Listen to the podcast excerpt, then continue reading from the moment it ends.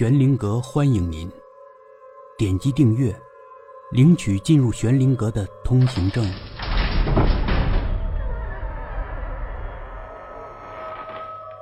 那个敌人第三十六集。傍晚时分，天刚刚黑下来，那个女人开门了。她背了个包袱，领着两个女儿。她这是要干嘛？离家出走吗？要跑？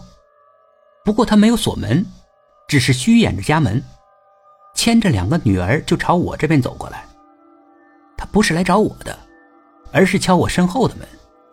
是小姐开的门，他有些惊讶。周太太，你有什么事儿吗？周太太点点头，她想找老先生说点事儿。小姐还是一脸的惊讶，看来这种来访并不多见。他们进门去了，关上门，好久好久都没有再出来。大概过了两个时辰吧，门打开了，那女人和小姐一起出来了。倒没有看见两个小姑娘。两个人都悄无声息的，没有道别。女人向着自己的家走去，小姐站在台阶上一动不动。走到街中央，那个女人停住了，转过身跪下，向小姐磕了三个头，是那种规规矩矩的磕头。小姐居然什么表示都没有，连句话也没有说。那个女人也没有说一句话，站起身，继续向家里走。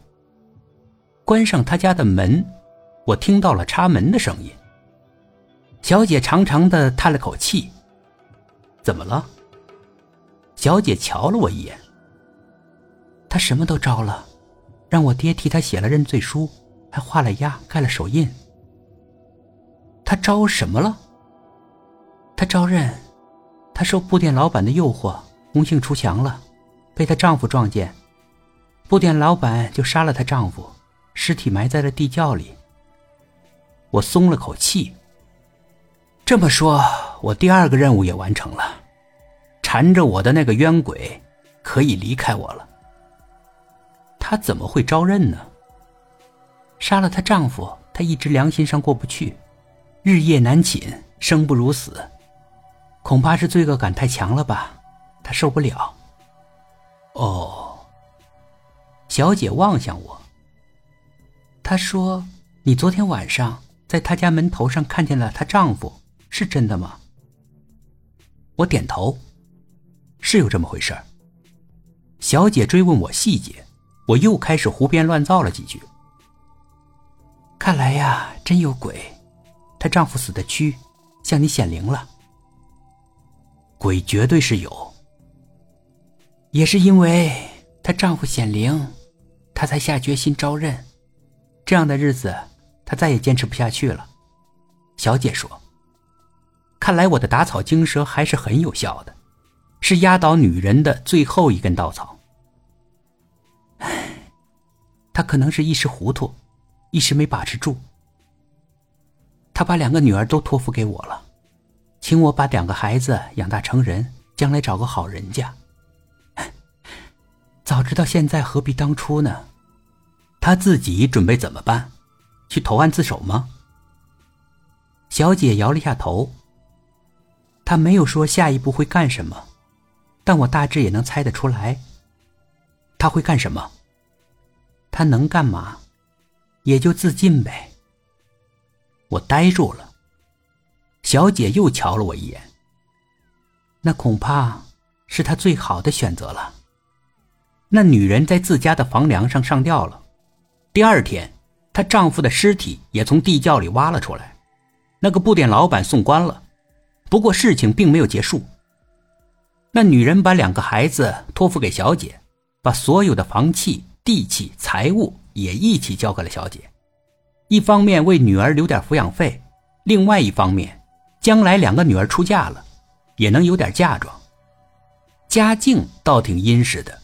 这就引起了一点麻烦，那女人的小叔子不干了，说那是祖产不能送人，而且他可以照顾两个闺女，他领了十几个地痞来闹事儿了。